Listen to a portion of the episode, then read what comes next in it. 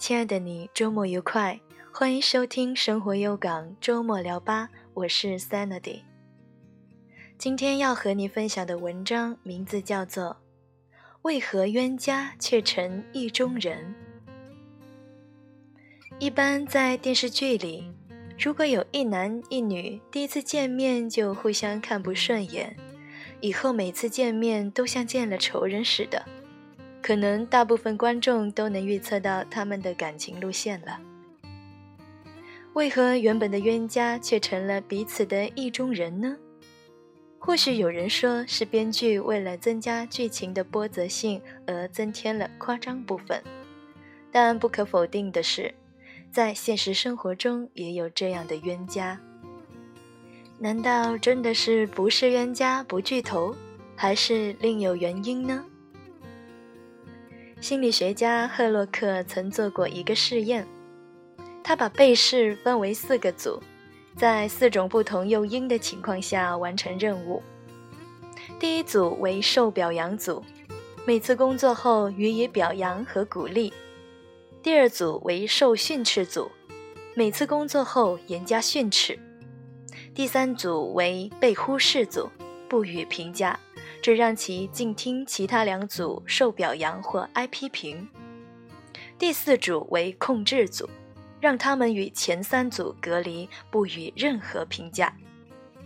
结果工作成绩是前三组均优于控制组，受表扬组和受训斥组明显优于被忽视组，而受表扬组的成绩不断上升。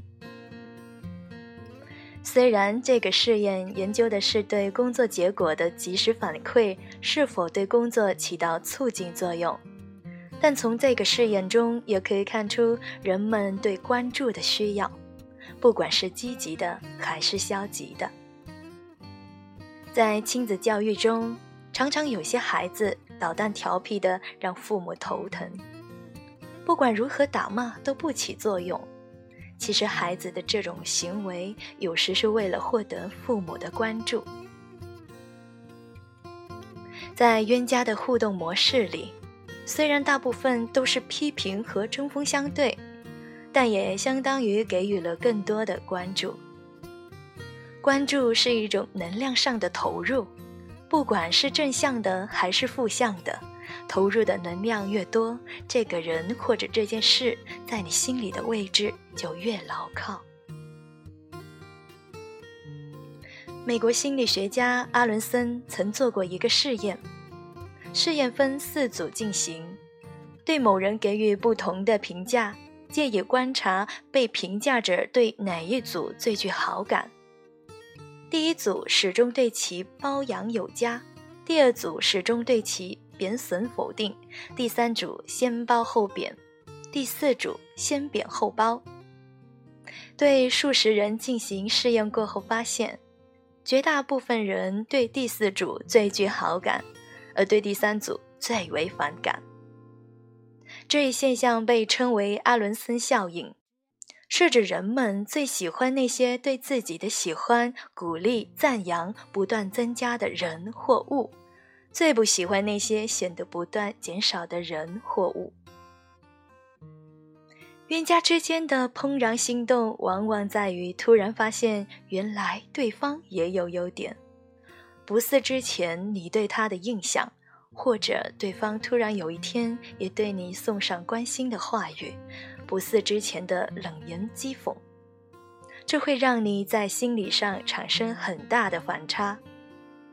这种先贬后褒的反差更容易让你对对方产生好感，而当你撇开成见，带着好感去重新认识一个人时，你会发觉他更多的优点。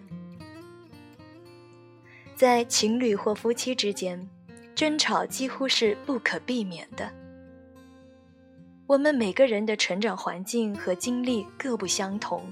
每个人的价值观、人生观、对事物的看法也有所不同。争吵是伴侣之间相互了解、彼此适应的磨合方式。美国婚姻专家约翰·戈特曼曾做过一项调查，旨在研究那些能够在结婚三十年之后仍对配偶抱有热情的夫妻，到底有什么经营良方。结果发现，他们最明显的共同点居然是敢于争吵。所谓的敢于争吵，是指愿意表达出自己的意见和不满，从而寻找解决问题的途径。相对于情侣来说，冤家们似乎提前进入了这种磨合期。一般作为普通朋友，大家聊天的内容不外乎兴趣爱好、每日趣闻等。而冤家们则已经开始对对方的人品、人生观、价值观、行为方式的挑剔与批评，而随着这种争吵，彼此了解得越深入，越有可能磨合出一种相对和谐的相处方式，并擦出爱的火花。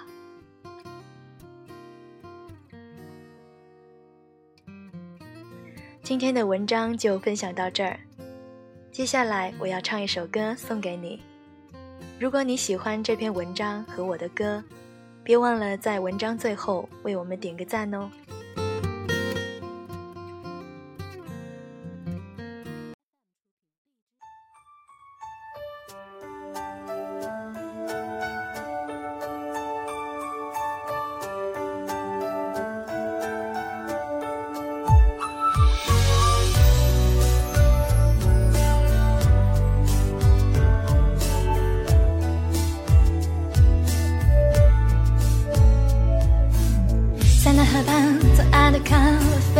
手一杯，品尝你的美，留下沉晕的醉。花店玫瑰，名字写错谁？告白气球，风吹到对街，微笑在天上飞。你说你有点难追，想将我知难而退，礼物不需挑最贵。只要香榭的落叶，我营造浪漫的约会，不害怕搞砸一切，拥有你就拥有全世界，亲，爱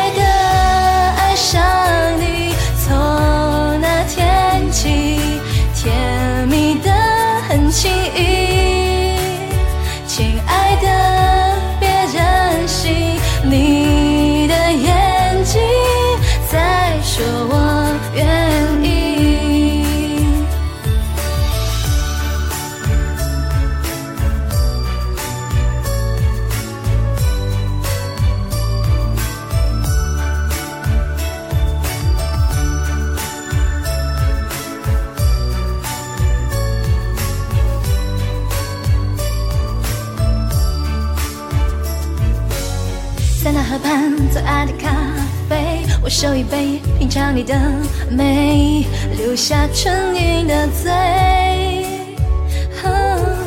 花店玫瑰，名字写错谁？挂白气球，风吹到对街，微笑在天上飞。你说你有点难追，想让我知难而退，礼物不需挑最贵。只要香榭的落叶，会营造浪漫的约会，不害怕搞砸一切，拥有你就拥有全世界。亲爱的，爱上你，从那天起，甜蜜的很轻易。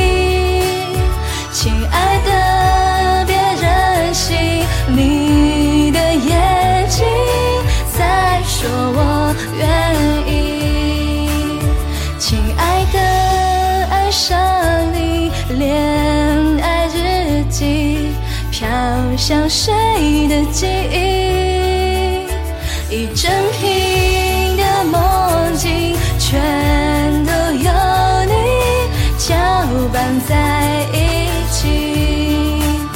亲爱的别任性你